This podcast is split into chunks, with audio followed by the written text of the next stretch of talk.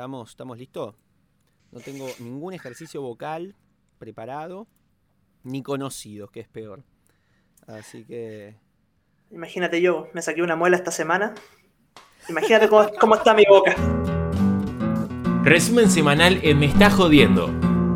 Señoras, señores, les doy la bienvenida, más contento que nunca, me está jodiendo el resumen semanal de las noticias en este nuevo formato del formato del formato del formato de esta bella sección en la que resumimos las mejores y también las peores noticias de la semana. Me acompaña acá mi querido compañero, este, esta flamante adquisición del staff de Me Está Jodiendo Podcast, tiene 28 años, eh, estudió en la Universidad Alberto Hurtado de Chile es profesor de historia, está estudiando un magíster en musicología, estamos subiendo 10 niveles en prestigio del staff de este podcast. Me acompaña mi querido compañero Ignacio Milla Irigoyen. Querido Nacho, ¿cómo estás? Muy bien, estimado Tomás, gracias por esa presentación. No puedo, no puedo dejar de mencionar que es todo un honor estar aquí presente, como te comenté en algún momento. Yo escuchaba este podcast, lo escuchaba en Spotify y es como saltar de ser espectador al escenario. Es como un día estoy escuchando Charlie García desde el público y al, día siguiente soy su guitarrista. Aunque ser guitarrista de Charlie García debe ser todo un, un hueveo, ahí estar con toda la presión de, que, de tocar bien, de no tocar ni una nota mal. Me siento con esa misma presión ahora. Y tampoco quiero, tampoco quiero dejar de destacar que es hermoso como pronuncian mi apellido, mis apellidos, con tu acento argentino. Milla, Ignacio Milla Irigoyen, eh, Ignacio Milla, Irigoyen. Hoy durante estaba duchando pensando a ver cómo puedo llegar a ser para pronunciarlo de alguna forma intermedia, algún híbrido, como decir, porque también queda medio ridículo yo diciendo Ignacio Milla Irigoyen. Este, un poco, este, tal vez mal. Así que bueno, quiero destacar este, que, bueno, en tu primera oración me has comparado con Charlie García, así que este, ya, ya, empezamos con, con, un, con, un, nivel de, de rubor. Este, pero bueno, no estamos acá para tirarnos flores, estamos acá para hablar de las cosas que han pasado durante la semana. Este, bueno, este es un formato tal vez un poquito más distendido. Eh, de lo que acostumbramos. Este, ustedes saben que los resúmenes semanales hasta ahora se han hecho em, de una forma más este, compleja, con mucha más em, edición, con mucho más este, trabajo encima y tal vez este, no da para tanto, da para ser un poquito más escuetos, hablar un poquito, eh, hablar lo necesario y subirlo en el día necesario y no cuatro días después como veníamos haciendo. Así que por eso empezamos con esto. Y bueno, este, podemos empezar hablando un poquito de lo que fue la noticia de la semana. Tal vez se nos quedó un poco atrás porque si no me equivoco fue el lunes, ¿no? Pero bueno, este, hablar un pero, poco fue Pero no, podemos dejar de hablar de eso. Por o sea, que cuando sea que haya sido, da lo mismo. Totalmente, haya sido hace dos meses, lo tenemos que seguir nombrando porque es un montón. Porque se ha separado Daft Punk, el dúo Daft Punk conformado por los DJ franceses, a ver cómo lo pronunció. Tomás Bangalter y Guy Manuel de Joven Cristo. Ah, no, no era tan difícil. Bueno, cuestión. Todo está bien anunció hoy su separación poniendo fin a una colaboración que comenzó en París en 1993 y fue un estandarte de la música electrónica desde el lanzamiento de su debut.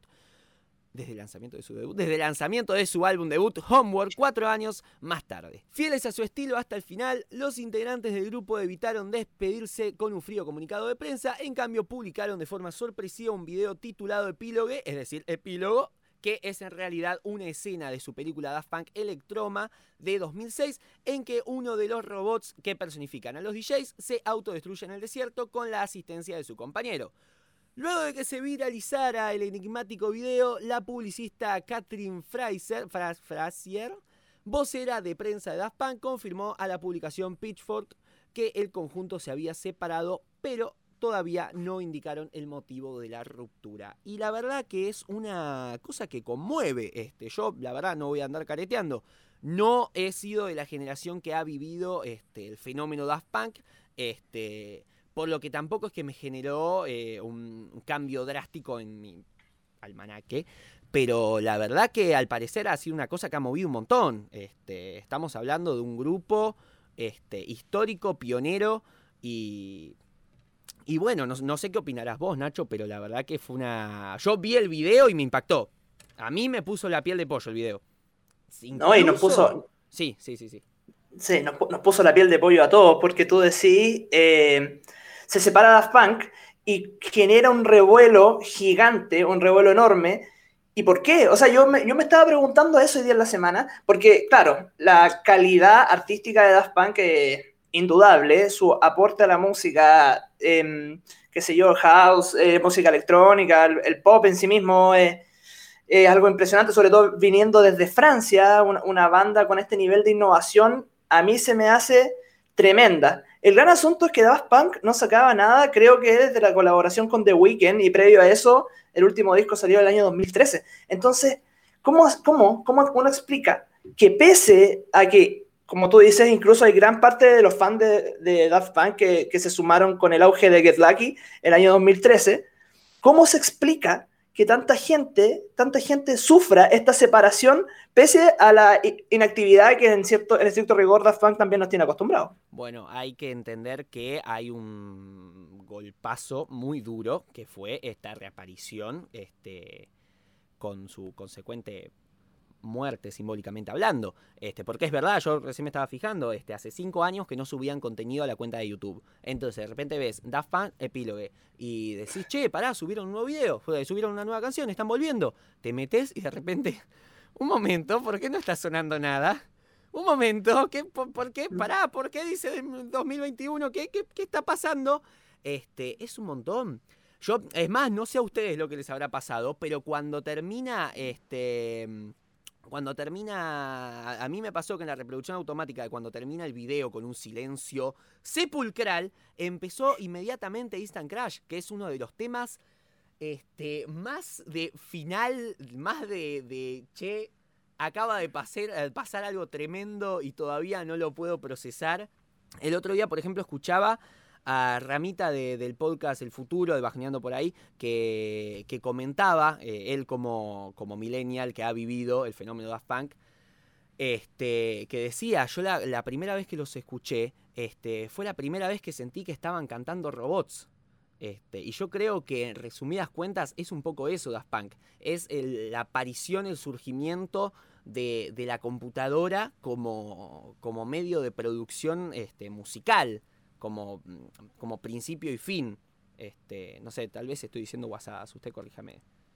No, yo comparto plenamente. Eh, yo creo que esta estética como media robótica es algo completamente revolucionario en la música.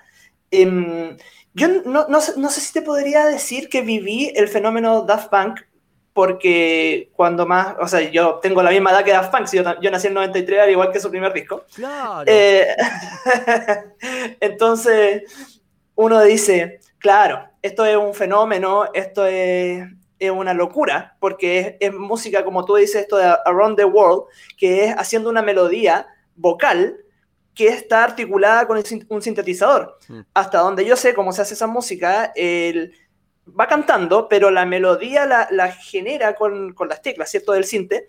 Y así va generando toda esta estética dentro de la música bailable, dentro del house. Yo creo que Daft Punk es, em, como concepto de banda, es lo que nos, genera tanto revuelo que, nunca vamos a volver a tenerlo de nuevo, al menos desde ellos como banda tal. O sea, yo creo que como músicos seguirán trabajando, mm. pero eh, como banda uno siempre estaba esperando, no te voy a decir siempre, no que esté día a día esperando a que Daft Punk saque un tema, pero siempre, claro, es lo que un poco lo que tú dices, sacan un video nuevo y tú decís, oh, aquí hay una canción nueva, ¿con qué nos van a sorprender ahora?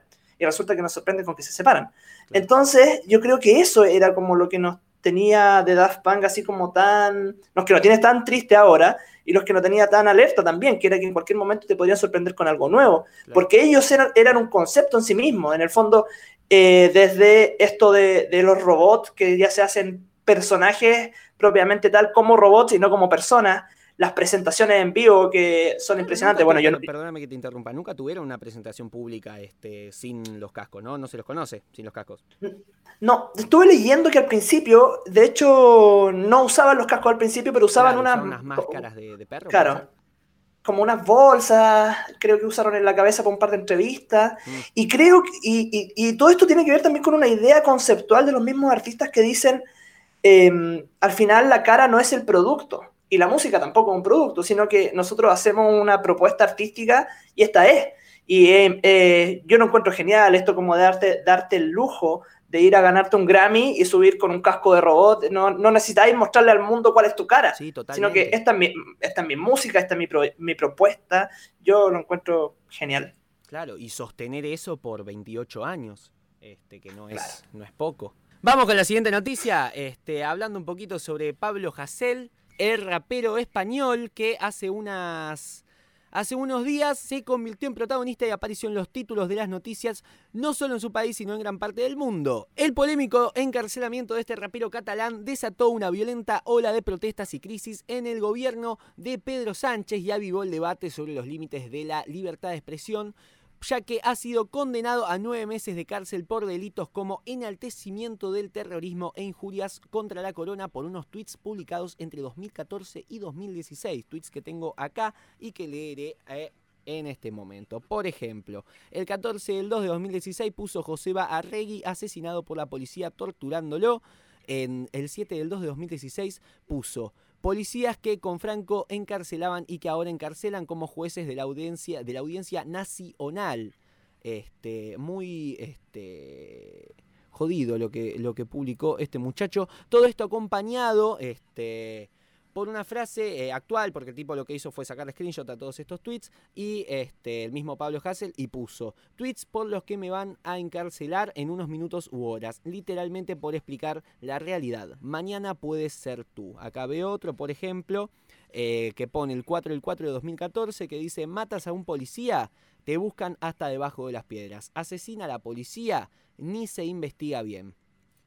Este, no nos van a parar nunca, no nos van a doblegar, gritaba Hassel con un puño alto mientras la policía lo escoltaba fuera de la Universidad de Lérida, en esta ciudad catalana ubicada a 150 kilómetros de Barcelona. Muerte al Estado fascista, vociferó antes de entrar en el vehículo policial entre abucheos de activistas. Simpatizantes, este, simpatizante, perdón, activistas. Simpatizante del movimiento independentista de Cataluña, Hassel también fue acusado de agresión y obstrucción de la justicia. En total, tiene cuatro condenas y una quinta causa aún abierta, según recordó el periódico de Cataluña. Hassel causó polémica e irritó a las autoridades de la última década. En sus insultos... Eh, en sus insultos a la monarquía describió al rey emérito Juan Carlos I como un mafioso que saquea el reino español. La verdad, yo al muchacho este no lo conocía. Este, no sé qué postura tomar, la verdad, pero es una cosa que está pasando. Este, adquirió fama internacional. No sé qué opinarás vos, Nacho. Yo tampoco lo conocía. Como músico, eh, nada. Como rapero, claro, nada. Pero me parece, me parece que el caso es, no sé, como poco, debiese ser comentado, ojalá en todos lados, ojalá una familia después del almuerzo hable acerca de esto que está pasando y, opine, que tenga, que tenga opinión al respecto de lo que está sucediendo. ¿Por qué? Estaba leyendo un poquito al respecto y es la primera persona, el primer artista encarcelado por su obra artística desde la muerte de Franco. Mm. O sea, se está reproduciendo, se está reactivando una idea de que hay ciertos límites a la hora de la libertad de expresión. Yo también lo creo, yo también creo que hay ciertos límites, pero para mí los límites tienen que ver con eh, aspectos de intolerancia, digamos, el racismo, digamos, el machismo, digamos, la homofobia. Yo creo que sí, ahí hay límites, pero no hay límites cuando, a mi juicio, cuando estamos tratando de denunciar injusticias, cuando tratamos de eh, sacar como em, pancarta de, de las demandas sociales. Si lleváramos detenidos a todos los músicos que hacen eso, estaríamos vueltos locos porque no, no podríamos protestar. A, fin de cuentas, que la música utilice, sea como plataforma para las demandas sociales, para lo que quiere decir la gente, me parece que es un valor agregado que tiene, o sea, no un valor agregado, perdón, es un componente de este arte que me parece transversal y fundamental. O sea, si la música no va a servir como eh, pancarta o como proyección de lo que quiere decir la gente, em, no, no, sigamos haciendo música mejor, ¿cachai? Porque, eh, claro, cada uno es libre de hacer, de hacer canción con la letra que quiere, con la melodía que quiere, etcétera, pero yo creo que esto es importante y esto, esto refleja una realidad nacional. Sin música no hubiésemos tenido cómo enterarnos, por ejemplo, de las dictaduras latinoamericanas. Hoy en día, más allá de la bibliografía escrita, ¿cierto? La música te abre puertas a esto. La música denuncia, la música clama, la música va diciendo cosas que de repente cuesta que se digan. De hecho, me pareció muy curioso que una de las razones del encarcelamiento sean estos tweets que supuestamente incitan al odio, porque en Twitter cada gente dice cada cosa. O sea, yo, yo sí que he visto en Twitter personas incitando al odio de esta, de esta eh, forma de intolerancia que te mencionaba antes, como racismo, machismo, qué sé yo, etcétera. Y claro, cuando aquí se pone a, vociferar contra un gobierno, independiente cuál sea la, la ideología, eh, porque también podemos poner el caso, si, ya queremos como jugar un poquito empatar, no sé, pues de, músicos que también cantan contra lo que está pasando en Venezuela, etcétera, eh, que son, claro, como los eh, polos políticos distintos. Yo creo que más allá de eso, la música no, no puede ser razón que una causa transcrita en una canción razón para el encarcelamiento. No sé, no sé qué, qué pensáis tú al respecto. Sí, totalmente, totalmente. Yo creo que el arte es denuncia, el arte es lucha, el arte es un medio en el que el pueblo puede sustentar su, este, sus manifiestos de formas que tal vez, este, bueno, de una forma de, que, que, que, en otro sentido no podría expresar. Este, yo creo que sí, totalmente es grave, es muy grave que, que un Estado este, tenga que, va, no, tenga no, detenga a un artista por, su, por sus expresiones. Porque bueno, este, dicen son este, frases peligrosas, son eh, mensajes que incitan al odio y que promueven ideas justamente peligrosas. Pero peligrosas para quiénes? Para los intereses de qué sector. Eso creo que es lo que hay que desmenuzar un poquito, de construir y pensar este, hacia dónde estamos llevando esto de, este, bueno, la, la, censura, que no, no es otra cosa más que esto. Eh, porque si bien es cierto que hay que también tener cuidado porque no se puede decir cualquier cosa libremente, porque bueno, este, no deja de ser una figura pública, una figura expuesta y un, este, bueno, nunca está mejor dicha el término influencer que en esta época, porque una persona que tiene 10.000 seguidores ya puede mover un poco las ideas de, otra, de, de otros grupos. Pero bueno, también hay que saber separar esto. El arte siempre fue un medio de denuncia. Este, y bueno, empezar a, mover e, ese territorio de, de, la denuncia que sí y la denuncia que no hacia los intereses de un Estado, me parece que es muy peligroso. Me parece que es muy peligroso que se termine formando, porque esto lleva a eso, que se forme un Estado conformado culturalmente por artistas que, afines a los intereses y a los mensajes que promueve este, un gobierno de turno. Me parece que es algo muy grave y, algo a lo que hay que tener en cuenta. Y, si bien este, es muy cierto que vos y yo nos enteramos, eh, bueno, yo me estoy enterando porque vos pusiste la nota acá. Si no, no me enteraba. Es una cosa que está teniendo, por lo menos mm, eh, eh, acá, no está teniendo repercusión. No lo estoy viendo en la tele, no lo estoy viendo en internet. Lo ves y buscas noticias musicales en Google. Este, y, eso me parece algo bastante grave. Así que bueno, una cosa a tener en cuenta, a prestarle atención. Este, no sé si querés añadir algo más antes de pasar al siguiente. Sí, yo, sí, yo, quería mencionar que me parece importante, eh, con todo lo malo que trae esto, que, bueno que estamos de acuerdo en que no se puede tolerar. En Chile, eh, el año 73, cuando fue el, golpe militar, eh, entre tantas otras atrocidades que ocurrieron, tantas muertes, tanta tortura, tantas desapariciones, muere uno de los artistas más importantes que ha tenido Chile, que es Víctor Jara, que ha asesinado dos días después del golpe, después de haber estado detenido. Eh, que precisamente es algo similar, no, es tan distante. ¿Por qué? Porque era un artista que cantaba con fines políticos, que cantaba, claro, clamando por una fuerza popular, por, por un mensaje del pueblo, y que después, claro, es música que no es afín, como tú decías, afín al régimen, afín al gobierno, para afuera. Y a los que no los mataron los exiliaron. Entonces estamos volviendo a un método de censura similar al que se utilizó en las dictaduras y los fascismos a nivel mundial.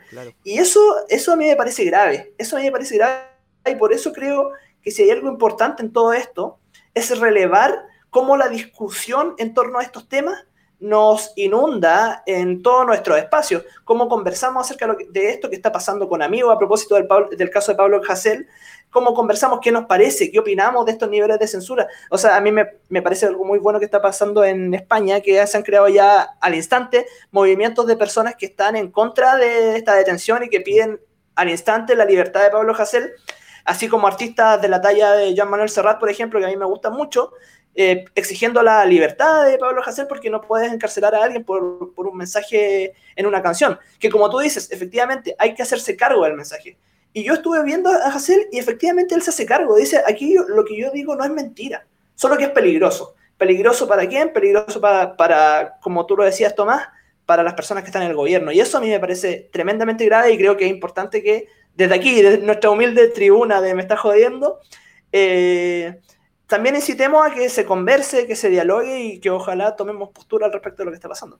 Completamente, completamente de acuerdo. Y bueno, más o menos siguiendo un poquito este hilo, pasamos a la siguiente noticia, que es que Stevie Wonder se muda a Ghana por la agitación política en Estados Unidos. El cantante de 70 años dijo que le gustaría volver a ver sonreír a su país, según confesó en una entrevista virtual con Oprah Winfrey, Winfrey y que se reproduce este, en la cadena estadounidense CNN. Eh, donde dijo que la decisión ya está tomada. Quiero verlo sonreír antes de trasladarme a Ghana porque voy a hacer eso, dijo Wonder, dejando picando la repregunta de la conductora. Fiel a su estilo, Winfrey no dudó en recoger el guante. Está medio escrito pintoresco acá, me encanta. ¿Te vas a mudar permanentemente a Ghana? El cantante y compositor, que el próximo 13 de mayo cumplirá 71 años, confirmó el presagio de la conductora. No, no sé si es un presagio esto, pero bueno. Cuestión que dijo, eh, oh, por favor, no, cualquiera, estoy leyendo cualquier cosa. ¿Eh? Subrayó que no quiere que los hijos de. Que, ah, otra vez. Subrayó que no quiere eh, que los hijos de mis hijos tengan que decir, oh por favor, acá está, oh por favor, quiéreme, oh por favor, respétame, por favor, sé que soy importante, por favor, valórame. ¿Qué es eso? Wonder ha considerado mudarse a Ghana desde 1994, según el diario Orlando Sentinel. Este, en, este en ese momento, él, también pianista y tecladista, dijo en una reunión de la Asociación Internacional de Música Afroamericana en Washington que se había enamorado del país y que veía más sentido de comunidad allí. La verdad, me parece bien. me parece bien a mí también. Dale, sigamos. opinión formada.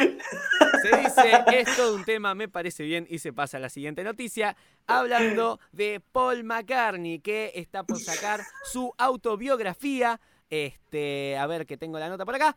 Paul McCartney finalmente está listo para escribir sus memorias. Utilizará la música y a un poeta ganador del premio Pulitzer para guiarlo. The Lyrics 1956 to the Present será editado el 2 de noviembre de acuerdo al anuncio oficial que realizó este miércoles el editor británico Allen Lane. Lane, Lane, Lane, sí, Lane. Más a menudo de lo que puedo contar, me han pedido si escribía una, autobiografía, pero nunca me pareció el momento correcto, señaló McCartney en un comunicado. La única cosa que siempre me arreglé para hacer en casa o en la carretera es escribir nuevas canciones. Sé que algunas personas cuando llegan a cierta edad gustan de ir a ver a sus diarios personales para recordar eventos del día a día, pero yo no tengo esos cuadernos, lo que tengo son mis canciones, cientos de ellas que aprendí eh, que sirven al mismo propósito. Y estas canciones abarcan mi vida entera. El libro aparece a un precio de lista de 100 dólares y marcará un precedente Beatles, ya que ninguno de sus cuatro miembros había publicado antes una autobiografía.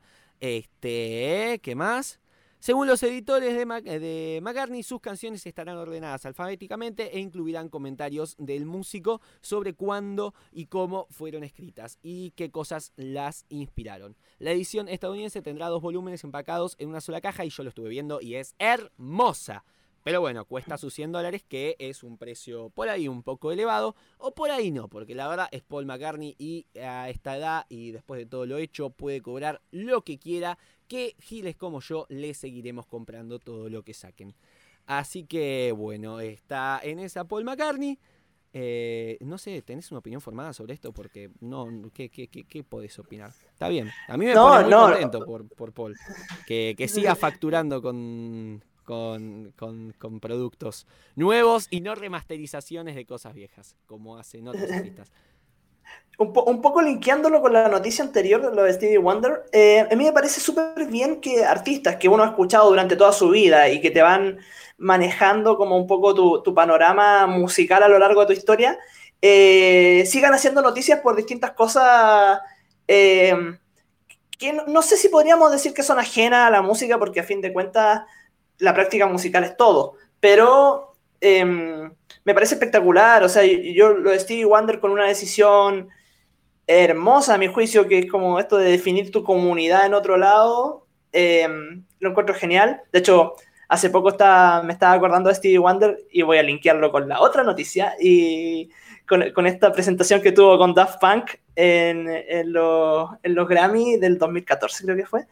Em, cuando tocan Get Lucky con Pharrell Williams, eh, encuentro espectacular y ahí tú decís, claro, eh, Stevie Wonder es un músico que te está constantemente sacando cosas nuevas y hoy en día hace noticia por esto, así mismo como lo hace Paul McCartney, que tú dices, a todos nosotros que somos fanáticos de los Beatles nos encanta, nos encantaría poder tener de la mano, de la boca de Paul McCartney su historia, su vida, porque más encima que vida más manoseada que la de Paul McCartney no debe existir, o sea, esto que te estén acusando incluso de que no eres tú y de que te reemplazaron en un momento de tu vida por otra persona, eh, lo encuentro demasiado interesante. Entonces, que sea mm, producto a través de sus canciones, lo encuentro espectacular y como dices tú, todo grupo de giles como nosotros vamos a seguir pagando lo que sea que Paul McCartney quiera cobrar porque tiene el derecho a cobrar lo que se le dé la gana.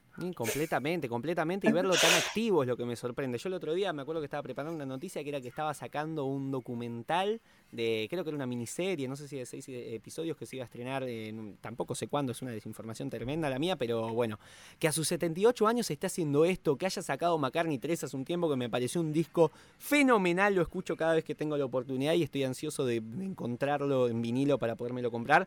Eh, la verdad que me parece excelente, me parece maravilloso, este, eso lo, lo que decís vos de de que tenga tanta vigencia, tanta actualidad y que se, que se siga renovando y haciendo y produciendo hasta, hasta el momento en el que quiera dejar de hacerlo. Eso, eso me, parece genial, verlo tan vivo, es una cosa que, alegra, verlo ah. tan vigente y con tantas ganas de, seguir y seguir y seguir y seguir, este, haciendo lo que ama, eso es lo que me siempre me, me, pareció eh, maravilloso de, gente de su edad, qué sé yo, si bien no comparto ideología para nada, este, con Mirta Legrand, por ejemplo, una mm, este, eminencia de la televisión argentina que a sus noventa y pico de años también sigue trabajando y sigue haciendo lo suyo y sigue con una vitalidad que no ves en gente de nuestra edad. Eso es lo que a mí me, me fascina.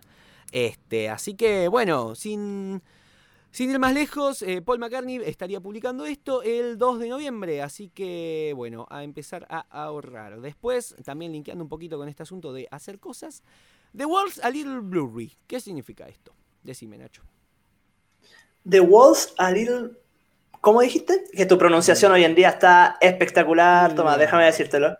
Déjame decírtelo. Con, el con el francés te luciste y ahora bueno, está ahí. En, francés? Ah, con el. Sí, sí, sí, con, el Bueno, cuestión. Significa El mundo es un poco borroso y es el título del documental de Billie Eilish que estrenó el 26 de febrero, este viernes pasado, en la plataforma Apple. Este, y recopila dos años de seguimiento y más de 200 horas de filmaciones de su día a día. En una de las mejores escenas de Billie Eilish, The World's a Little Blurry, la cantante está a punto de presentar su nueva música a los amigos de la discográfica, pero lejos de estar emocionada, comenta a su familia, no quiero conocer a estos raros, ¿quiénes son? El documental de Apple TV estrena este, que Apple TV estrena, sigue al artista en su meteórico ascenso al estrellato desde su habitación en los suburbios de Los Ángeles al escenario de los Grammy, al tiempo que muestra las dudas y las ilusiones de una adolescente nacida después del año 2000, que se ha convertido en un ícono para su generación. Eh, y la verdad es una cosa que me sorprende porque, bueno, dos años de pura grabación, o sea, imagínate que todo esto, además de todo lo que estuvo sacando, el hecho traumático de, pasar a ser, una, de ser una adolescente injunada, a ser prácticamente el ícono de tu generación a, este, nivel internacional. Este, bueno, a todo esto sumarle que tenés un tipo que te filma mientras te lavas los dientes. Es un montón. Este, eh, pero bueno, eh, la verdad no lo he visto. Hoy me lo descargué porque dije, eh, bueno, vamos a verlo para, para quedar bien y quedar como que, lo, que estamos trabajando y qué sé yo. Bueno, dura 2 horas 20. es bueno, redujeron 200 horas a 2 horas 20, igual está bien. Sí, sí, eso, ese es el pensamiento que tuve inmediatamente. De 200 a 2 horas 20 está bastante bien. Y esas, esas 200 horas también son un resumen de dos años también. Así que es, es bastante. Pero, pero bueno, cuando se haga el... ¿Cuántos? Sí. Perdón, ¿Cuántos años tiene Billie Eilish ahora? Creo que tiene 19, o no. A ver, ya mismo lo chequeamos, eso es lo bueno de, primero, de la edición y segundo, del internet. Vamos a ver, edad, 19 años, qué actualizado que estoy. Cumpleaños el 18 de diciembre de 2001, que cumple sus 20 añitos. Soy más grande que Billie Eilish. Eres, mayor que Billie Eilish. Están empezando a pasarme estas cosas de que de repente me doy cuenta de que soy más grande que las promesas del, fútbol, de la música, de, de qué sé yo. y digo, bueno, se me está pasando el tren. Esa ansiedad este, centennial que, que, bueno, tanto nos caracteriza. Pero bueno, tampoco estamos acá para hablar solo de Billie Eilish, estamos acá también para hablar de Bad Bunny, que este... Acá está la noticia, perfecto. Que junto a la Rosalía se presentó en el Saturday Night Live. Es mucho pronunciar tantas cosas en inglés seguidas. El cantante puertorriqueño Bad Bunny y la española Rosalía revolucionaron el, popular programa de televisión Saturday Night Live este sábado por la noche interpretando La Noche de Anoche, el romántico dueto en español del que recientemente lanzaron un videoclip. En su primera aparición como invitado especial en el espectáculo de Prime Time, Bad Bunny se presentó acompañado por la, española, por la española y juntos recrearon el escenario de su pieza audiovisual de tinte surrealista con unas escaleras blancas y de, de fondo y aunque no utilizaron efectos pirotécnicos, sí se mostraron con buena química. Yo lo encontré hermoso. ¿Cómo? Lo encontré hermoso. Súper bonito. Fue una noticia preparada al, final.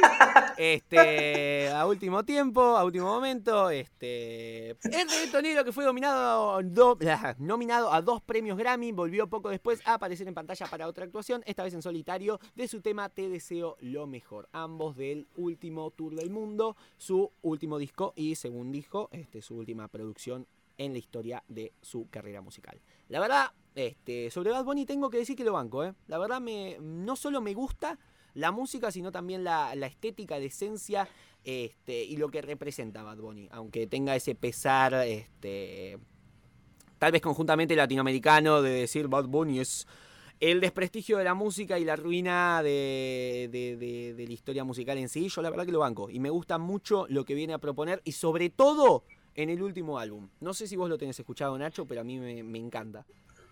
Sí, de todas maneras, yo creo que Bad Bunny fue mi artista de cuarentena, pues sacó tres discos el año pasado. Eh, no, yo, lo encuentro espectacular, también me encanta. Yo también te digo, yo en general de música urbana eh, me gusta, sí, pero yo creo que me estoy metiendo en, esa, en ese lado porque yo toda la vida he sido más del rock, del pop en general. Mm. Eh, y sí, también comparto contigo, creo que, creo que esa crítica que se hace a, Bad Bunny y los reggaetoneros en general es como una pseudo, intelectualismo que yo, con el cual yo no estoy nada, nada afín, todo lo contrario, disfruto las canciones de Bad Bunny, disfruto la propuesta, como decís tú, creo que es algo que en general su estética es muy hermoso y creo que va muy de la mano con esta noticia de la cual estaba hablando, que es... Eh, esta presentación que hacen con Rosalía, que a todo esto también me, me gusta mucho, no lo he escuchado tan, tanto como a Bad pero sí también me gusta. Y, y la canción es muy buena, la canción es muy linda, y además que la presentación, tú te das cuenta cómo tienen un desplante, cuando lo veas va, va a haber un desplante muy destacado y una química entre ellos que se nota, bueno, ya a un punto que hay que te, te dan, te dejan esta sensación de, de, seducción que hay porque la canción también habla de, en el fondo, una noche de, una pareja em, que, ya sucedió y, que disfrutaron. Entonces, eso, plasmar eso en un escenario creo que es una de las grandes apuestas que, con la que se la juega Bad Bunny y con la que se la juegan como los artistas que a mi juicio destacan dentro del género, que eh, en mi opinión Bad Bunny es uno de los más destacados, si no hoy en día el más destacado al menos como en el lado de trap, sumado a Daddy Yankee con el reggaeton. Sí, completamente, completamente. Yo creo que en serio hay mucho buen material. Este, en Latinoamérica yo la verdad que rescato mucho artista, mucha gente de esta escena musical actual.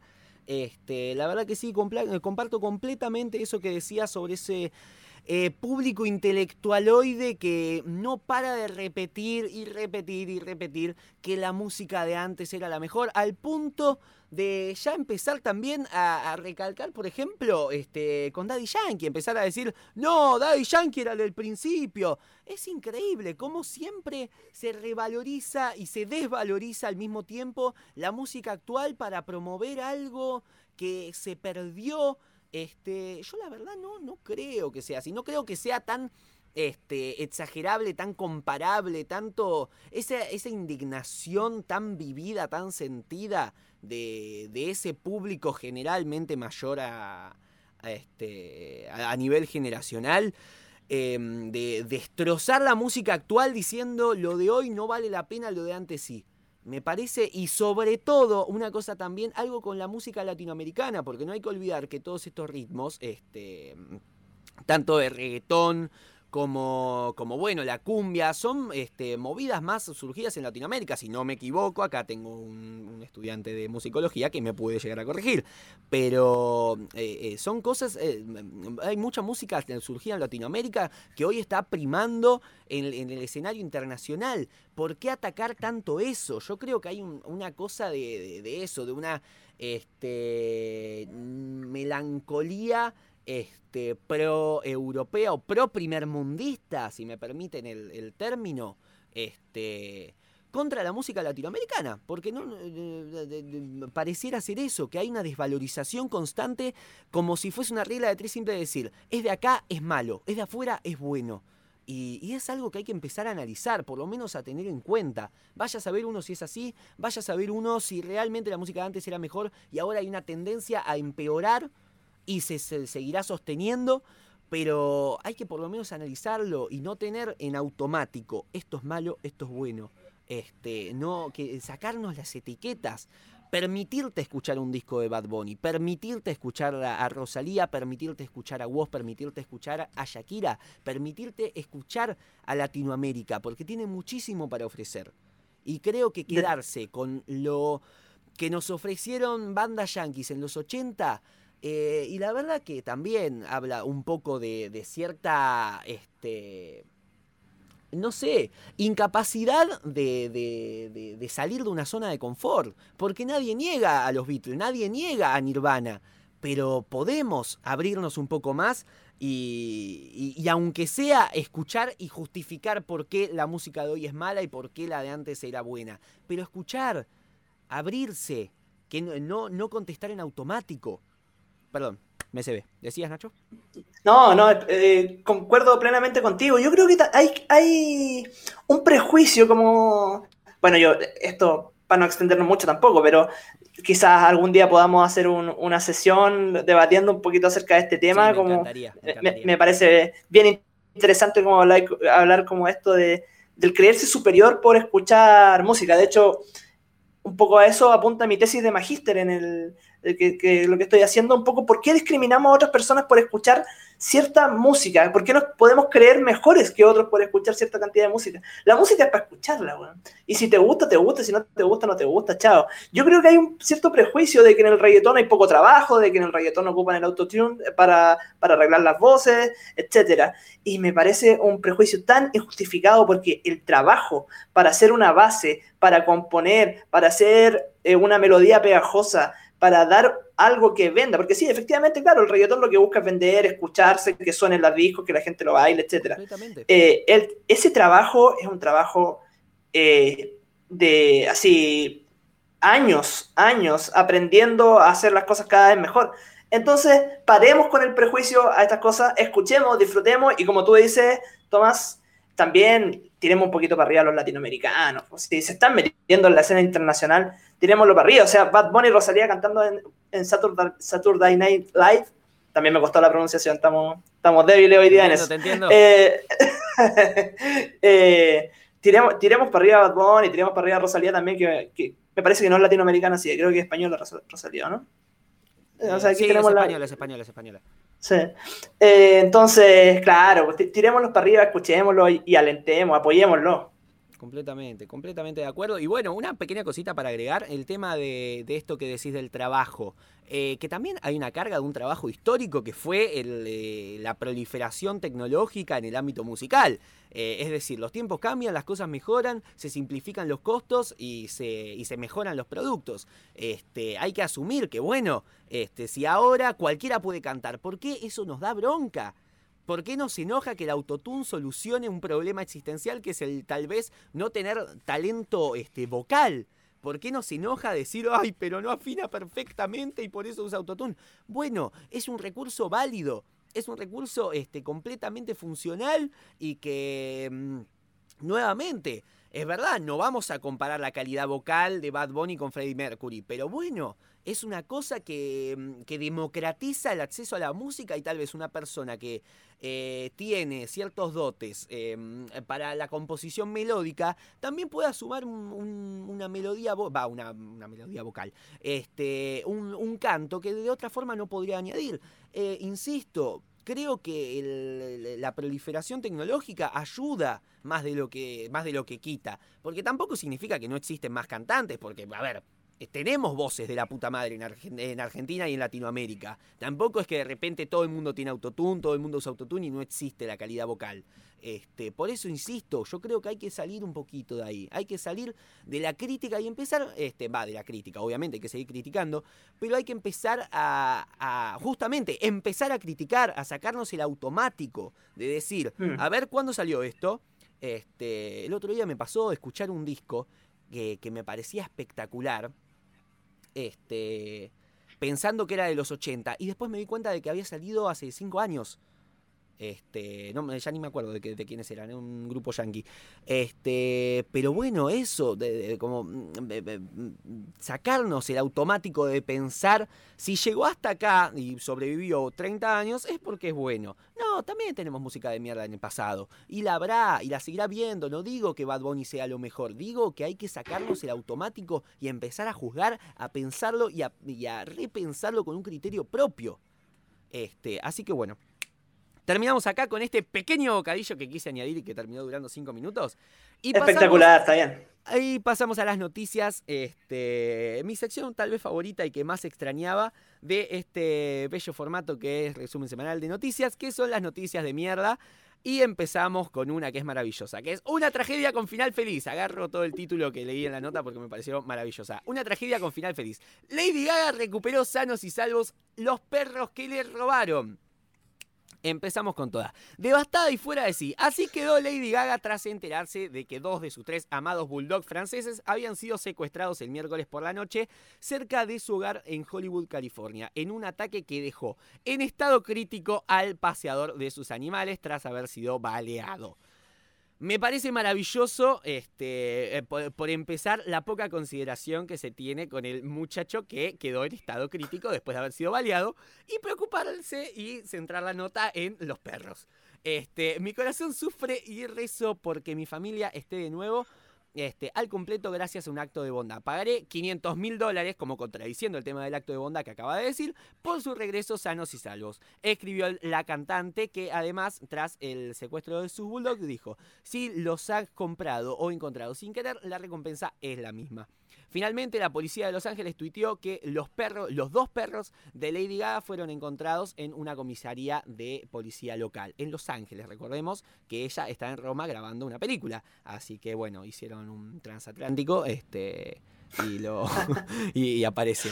Este, bueno, y el tercer perro, eh, Asia, había escapado durante el ataque antes de regresar con Fisher. Una mujer cuya identidad no se reveló encontró a los dos animales y contactó con los allegados de la cantante. Indicó a la policía que eh, este, abrió una investigación sobre el robo y que no siguió el caso del pibe que está en estado crítico. ¿Qué pasó con el paseador de Lady Gaga? Nadie se preocupa por el paseador de Lady Gaga. ¿Alguien quiere pensar en el paseador de Lady Gaga? Me parece maravillosa esta nota. Así que bueno. Bien por Lady Gaga, mal por la familia del pobre muchacho, que esperemos que esté bien, aunque tal vez jamás nos enteremos.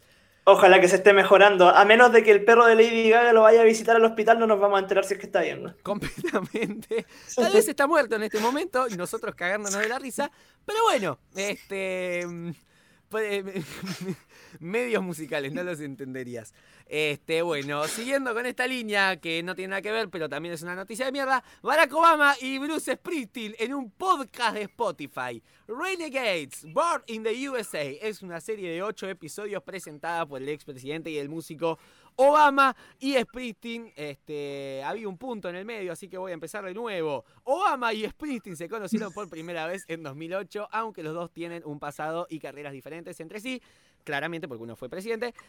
Formaron una gran amistad. A partir del lunes 22 de febrero ya pasado, los oyentes podrán conocer su forma de pensar y sus carreras profesionales más en profundidad. A lo largo de la temporada, el músico y el, el ex primer mandatario afroamericano de los Estados Unidos abordarán temas de raza, paternidad, matrimonio y el futuro de los Estados Unidos. Hablan de sus ciudades natales y sus modelos a seguir, analizan la masculinidad moderna y profundizan en el tema de la dolorosa división actual que vive el gigante americano. Los dos primeros episodios de eh, este bonito podcast ya están disponibles en exclusiva para los cientos de millones de usuarios de Spotify Free y Spotify Premium de todo el mundo. Y a mí me parece maravilloso y te pido vos, Nacho, que rellenes este hueco argumental porque voy a tomar agua. Me, me- yo creo que más que la noticia en sí misma me causó mucha gracia em, la reacción que tuviste tú al leerla, porque em, que me llama mucho la atención, obviamente, tener este cruce entre Barack Obama y Bruce Spring, Springs, Springsteen, ¿se, pro- se pronuncia? Estamos, estamos al debe con la pronunciación hoy día, vamos a tener que hacer un... esto. Vamos a tener que excluir las noticias este, en este idioma. Todo, todo apellido raro que aparezca no se pronuncia más en Me Estás Jodiendo. Esa es mi... Completamente de acuerdo. Luz, primavera adolescente. Me gusta. Me- no, me, me parece chistoso, está bueno, está, está- está interesante. No sé, ahí, ahí por ahí el que entienda harto inglés le, le va Bueno, a mí me ha parecido muy gracioso. No, no sé, me parece bizarra la, la unión. Uno no se lo esperaba, tal vez son amigos, tal vez tienen un programa, tal vez son, no sé, este, tal vez son amigos de toda la vida y uno jamás se entera. De hecho, acá dice que desde 2008 se, se conocen, pero bueno, me parece muy graciosa la, la cruza de pensar Barack Obama en un podcast. No sé, me parece gracioso pensar, este, y también analizable, ¿no? Me- a mí me reaccionó, me, me- me surgió la comicidad. Pero bueno, este, uno puede Bueno, uno, analizarlo. un primer uno nunca sabe. Qué sé yo, me, parece raro eso, este, que tenga un podcast propio, este, un expresidente, la verdad que es una cosa bastante curiosa y que a mí me ha causado gracia, no sé, lo tendré que llevar a terapia. Quien también va a tener que ir a terapia, mirá como hilo los temas, es el Piti Álvarez. espectacular. Este, a quien le han suspendido su juicio, el cual iba a comenzar este lunes. El músico estaba detenido desde 2018, acusado de haber asesinado a tiros a un vecino del barrio Zamoré de Villa Lugano. Intervendrán otros peritos para dar mayores precisiones sobre su estado de salud. Este, acá tengo lo que pasó, que me parece maravilloso. Eh, lo tengo acá, si tenés dos minutitos para escucharlo, es genial. El hecho por el que el ex cantante, guitarrista y compositor, va, no es genial claramente porque asesinó a una persona, pero bueno, dice, el hecho por el que el ex cantante, guitarrista y compositor de Viejas Locas e Intoxicado será juzgado ocurrió el 12 de julio de 2018 en la Torre 12B del barrio Zamoré de Villa Lugano. Según la acusación, Álvarez salió de allí junto a su novia y de repente se acercó a ellos Cristian Maximiliano Díaz, alias Gringo, amo que lo aclare, un conocido del barrio con quien comenzó una conversación que derivó en una discusión verbal. Según los testigos, Díaz empujó e intentó pegarle al Piti, momento en el que el cantante extrajo del bolsillo derecho de la campera eh, que vestía una pistola calibre 25 y le efectuó a la víctima un primer tiro en la cara y luego, cuando el hombre yacía en el piso, se acercó para rematarlo de otros tres disparos también en el rostro. Poco después, Álvarez fue al estacionamiento del complejo Zamoré, subió con su novia a un Volkswagen Polo y a los pocos metros le pidió a la joven que arrojara la pistola en una alcantarilla de la colectora de Delepiane y, de allí, y escuchá porque esto es hermoso, ambos fueron al local bailable Pinar de Rocha de Ramos Mejía este, y luego estuvo un día prófugo hasta que el 13 de julio de 2018 se entregó a la comisaría 52. Me parece maravilloso a nivel argumental, nuevamente, porque es espantoso esto. Pero me parece muy gracioso que el, el chabón acaba de matar a una persona y se va a bailar. Este, lo cual, bueno, justifica un poquito este tema de la, la- la incapacidad mental que, bueno, ahora le están declarando para suspender el juicio y seguir con los peritajes. Este, también declaró a la prensa, en el único momento en el que se refirió al hecho, este, lo maté porque era él o yo, y creo que cualquier animal haría lo mismo. Este, bueno, una noticia que te deja con un poquito una cara de póker, pero que nuevamente a mí me causa gracia. Voy a llevar todo esto a terapia y después les comento a ver qué pasa. Nah, el Piti Álvarez está loco, está loco, weón. Está loco, pero es como el símbolo de la locura y el, y el rock and roll, porque, claro, como que lo de, no sé, pues si te ponías un, un parámetro de otro, otro músico, rockero, eh, con, con harta droga en el cuerpo, argentino, ya, comparémoslo con Charlie García. Eh, lo, lo- lo- lo de Charlie es hasta más poético, hasta más artístico. Eh, me tiro de un, de un noveno piso para, para demostrar cómo, cómo no me importa nada lo que está pasando. Ya, actitud rockera. Y aquí, ¿qué es lo que tenía? Actitud criminal, pues bueno, o sea, el Piti Álvarez le pegó un balazo en la cara porque el otro le tiró un, empuja- un empujón y después en el suelo lo remató con tres más. Sos inimputable, hermano. En 10 días salí. Y, Este, y después, y después se fue a bailar. O sea, y no puede después se fue a ser. bailar. Por eso insisto, que me disculpe la gente, pero es muy cómico esto. Este, me parece No maravilloso puede y me ser. parece que Tarantino debería tomarlo para hacer una película, porque la verdad, eh, ¿qué querés que te diga? Eh, lo- no no, se me hace, y mirá lo que voy a decir, eh, que es lo más polémico que voy a decir en todo el día, no puedo no quererlo. Me cuesta no quererlo. Y es espantoso, porque estamos diciendo una noticia en la que mató a alguien. Pero... Y, y- y lo mató de una manera sádica, horrible. espantoso, nuevamente propio de una película de Tarantino, pero bueno, es el Piti. Así que bueno, basta de todo esto en la que tiramos a la mierda la moral de, de los integrantes de este bonito podcast. Y pasamos a este, dos secciones para ya ir cerrando esto, que son las efemérides y los temas lanzados, este, porque sí, creo que vamos cuatro horas y media por lo menos de crudo y después veremos, este, va, no, no cuatro horas y media, pero sí por lo menos una. Y bueno, y esto habría que editarlo y ver cuánto queda, pero probablemente quede más de una hora. Y eso es grave, así que pasamos a los temas lanzados esta semana, que son los siguientes. La generación de hoy en día no escucha, no escucha más de una hora un podcast a menos de que las personas sean conocidas. A menos de que no sea Barack Obama haciendo un podcast, no te escuchan más de una hora. Y tenemos a C. Tangana con el disco El Madrileño, un discazo que recomiendo, aunque no lo he terminado de escuchar. Así estamos con la desinformación de este podcast. También tenemos a Ángela Yo, yo lo escuché entero, yo lo escuché entero, así que tranquilo, yo, yo también lo puedo recomendar. Ah. Sí, sí, Bueno, se- uno que- segundo, segundo. Perfecto, perfecto. Y uno que también hemos escuchado, por lo menos por mi parte, es de Ángela Torres, LP. La Niña de Fuego, que lo he escuchado porque dura 16 minutos y la verdad está bastante lindo. Y hablando de cosas lindas, tenemos Babasónicos que ha sacado Delivery 3, Berlín, otro EP que dura más o menos 22 minutos y que, este, si no me equivoco, es un vivo. Que si no me equivoco es de Berlín porque es lo que sugiere el título. También tenemos algunos sencillos como por ejemplo Daddy Yankee con Problema, Se me va a quemar el corazón, este, un cover de Mon Laferte y la arrolladora banda de Limón. Mala Rodríguez y Faithless con Necesito a alguien, I Need Someone, La Vela Puerca con Mira cómo es, Lean C y G Sony con Quédate, Nick Jonas con Spaceman, que esta la tengo que escuchar, mira, no la tenía. Becky G y Burna Boy con Rotate o, o Rótate. Este, María Becerra con Acaramelado y esto es de Zetangana, así que estamos completos con esta sección.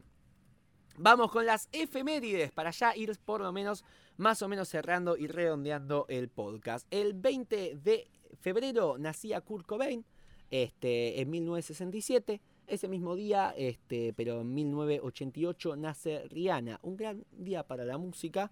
Este, y me parece muy interesante sobre Rihanna destacar que al día siguiente, este, por lo menos es lo que encontré, eh, es el Rihanna's Day en la isla Barbados. Va, o estoy diciendo cualquier cosa. Para, ¿de dónde es? Barbadense, mira qué grande. En la isla de Barbados.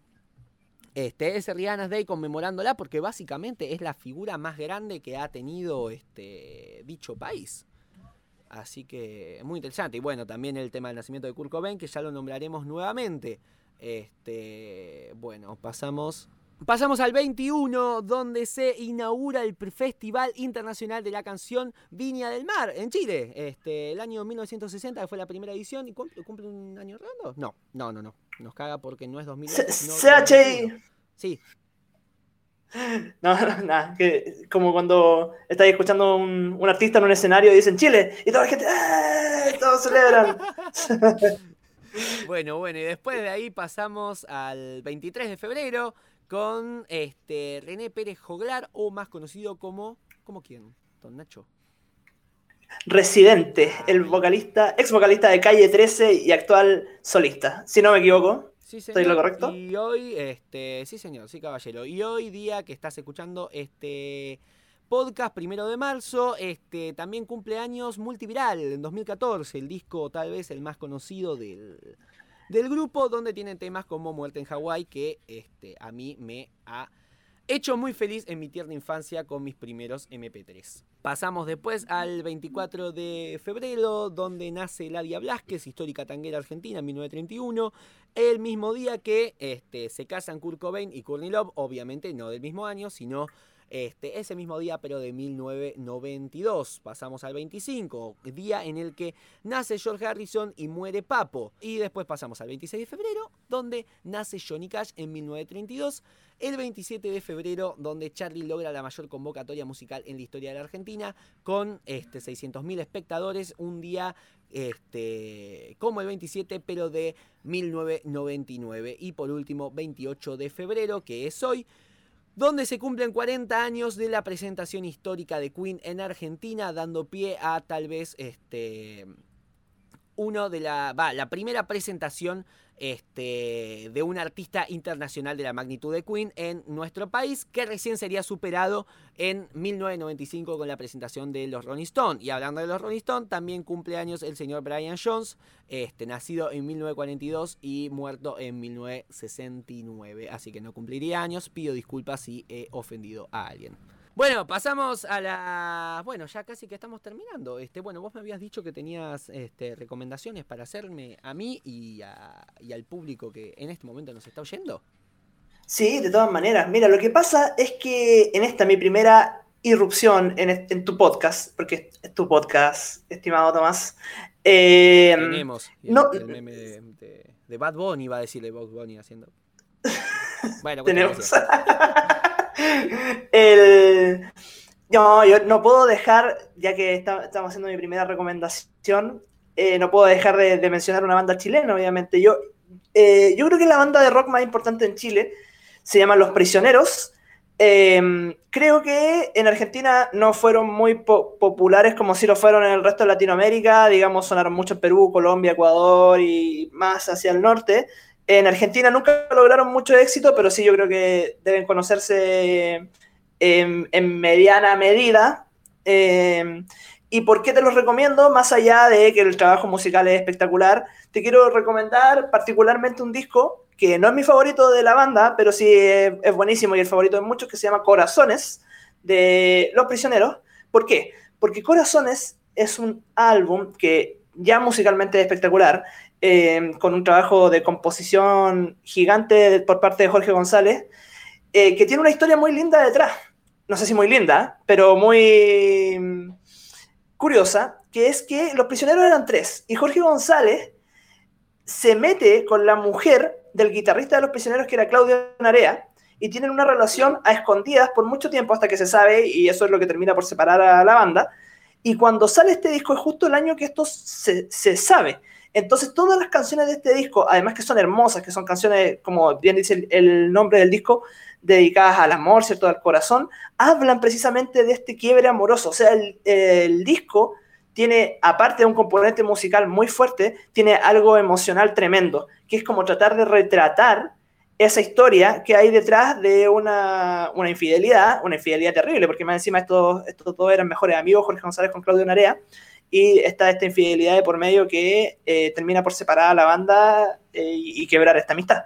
Y, y, por qué creo que es interesante saber esta historia que hay detrás? Porque, por ejemplo, una de las canciones más conocidas del disco, que se llama Tren al Sur, de hecho, un disco producido a todo esto por Gustavo Santaolalla, eh, la canción Tren al Sur es una canción muy popular acá en Chile, pero no se sabe mucho cuál es la historia de fondo. Y efectivamente, eh, González con la, con la novia de Claudio Narea se habrían ido al sur en esta relación amorosa, infiel que tuvieron, y estaría retratando un poquito esa historia.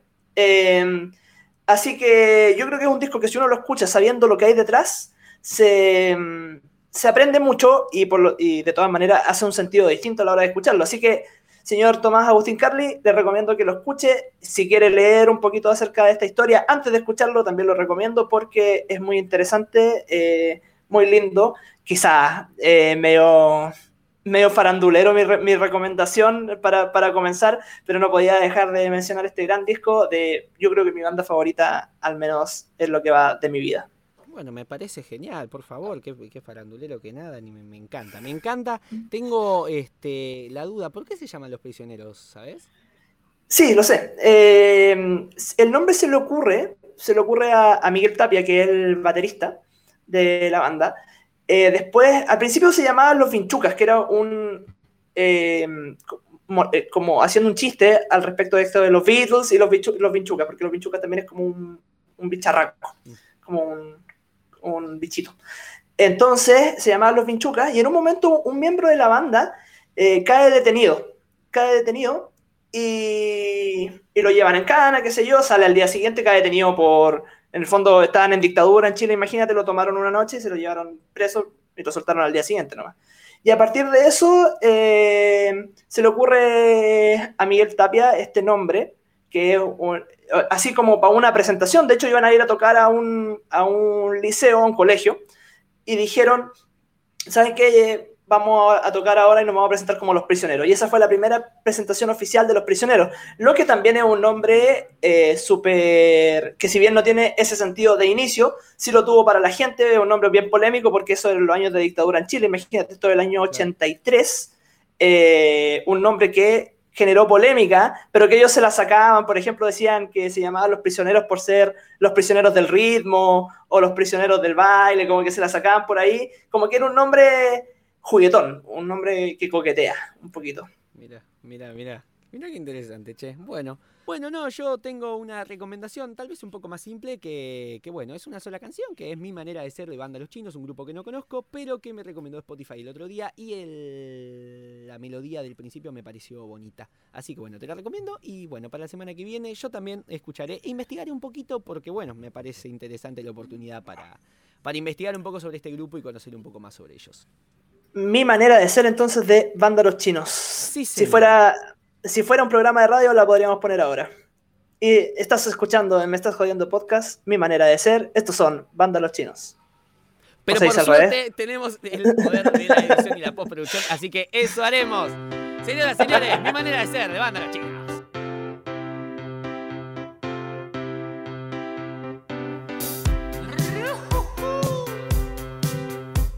Bueno, y para evitar el copyright vamos a cortarla acá. Y también vamos a cortar con el podcast, que acá termina con una duración tal vez de, no sé, fácil una hora, pero que bueno, más adelante este, recortaremos o alargaremos dependiendo del feedback que tendremos, de lo que tendremos, que, tendremos, que tengamos. Este, los comentarios de la gente. Y bueno, este, nada, acá nos estaríamos despidiendo. Este, mm, tenemos para anunciar la, bueno, lo que sería el calendario de nuestros próximos días. Este, bueno, mañana martes sale un nuevo podcast del formato original sobre Dua Lipa, que bueno, estuve manejando un poquito con el tema del torneo. Este, así que bueno, volvemos a los podcasts del principio, vieron como lo de Virus, lo de Woz, lo de Spiger. Bueno, ahora se viene uno de Dua Lipa. Después el miércoles tenemos acá una nueva sesión este, que Nacho conducirá exclusivamente y que, bueno, este, empieza también a, integrarse a, este, a esta bella familia que es Me Está Jodiendo. Luego empezamos con este, un, también una serie de, preparativos para un evento este, relacionado con los torneos latinoamericanos que veníamos este, metiendo las últimas dos, tres semanas. Y bueno, después la idea es empezar a normalizar un poquito esto de tener este, semanalmente preparados un resumen semanal, este, un este, nuevo una nueva edición del formato este que, Nacho nos va a estar presentando este miércoles. Y bueno, una vez cada dos semanas yo estaría subiendo este, un podcast en formato original. Esta edición de Dualipa y el próximo, probablemente, eh, todavía no confirmado, de Daft Punk, el grupo que este, hoy estuvimos hablando y que me gustaría investigar un poquito más para no volver a decir tal vez alguna guasada que he dicho al principio de esta edición. Gente, yo me despido acá. Este, muchas gracias por haber compartido este espacio. La verdad, la he pasado muy bien. Sinceramente, muy bien. Era una cosa que uno tiene preparado. Siempre en radio dice, sí, la verdad la pasé muy bien. Y por ahí la pasó como el orto. Así que yo, la verdad, la he pasado genuinamente bien. Y me alegra mucho poder decir esto. Porque, bueno, también es nuestra primera vez haciendo esto. No sabíamos cómo podía salir. Y si bien han fallado absolutamente todos los tecnicismos, todas las configuraciones que pudieron haber fallado, este, algo que por suerte ustedes no llegaron a ver, eh, ha salido muy bien. Este, el podcast en sí me ha gustado mucho y bueno, particularmente quiero agradecerle a Nacho que ha sido este, una piedra fundamental este, va, fundacional, en, este nuevo renacer que tiene el podcast, este, que me ha también inspirado mucho a querer volver a, dedicarle este tiempo a esto. Nacho, muchísimas gracias. Si querés despedirte, es tu momento. Sí, gracias a ti, Tomás, por, la oportunidad de estar aquí. Eh, gracias por, dejarme hablar y comentar de música. Yo también lo, he pasado muy bien y espero que podamos seguir disfrutando. Como dijiste tú, Tuvimos todos los problemas que podíamos tener y aún así sacamos adelante la tarea, pese a, los más de mil kilómetros de distancia que nos separan. Hoy en día estamos grabando, estamos hablando acerca de música, esto que nos apasiona a los dos, esto que, que, nos une como desde una formación más bien aficionada. Así que te agradezco también, agradezco al público objetivo del podcast. Me está jodiendo que no tengo idea de cuál será el público objetivo, pero eh, espero que sean capaces de escuchar más de una hora de podcast. Y si no, bueno, y trataremos de ir modificando para que cada vez lleguemos de mejor manera a ustedes. Muchas, muchísimas gracias por la oportunidad y por eh, la conversación que realmente estuvo muy grata. Sí, señor, sí, señor. La verdad es compartido. Este, la hemos pasado muy bien y solamente hay una forma de enterarnos cuál es ese público objetivo del que vos hablas, que es despidiéndonos, lanzando esto y esperando a ver cómo son las repercusiones. Gente, muchísimas gracias. Este, tengo automático decirles los quiero mucho, no sé por qué. Me nació. Lo llevaré con mi terapeuta también, así que bueno, nada. Gente, muchísimas gracias. Nos vemos en la próxima edición de Resumen Semanal de Me está jodiendo. Nacho, nos vemos. Un abrazo grande, gente. Cuídense, que les vaya muy bien.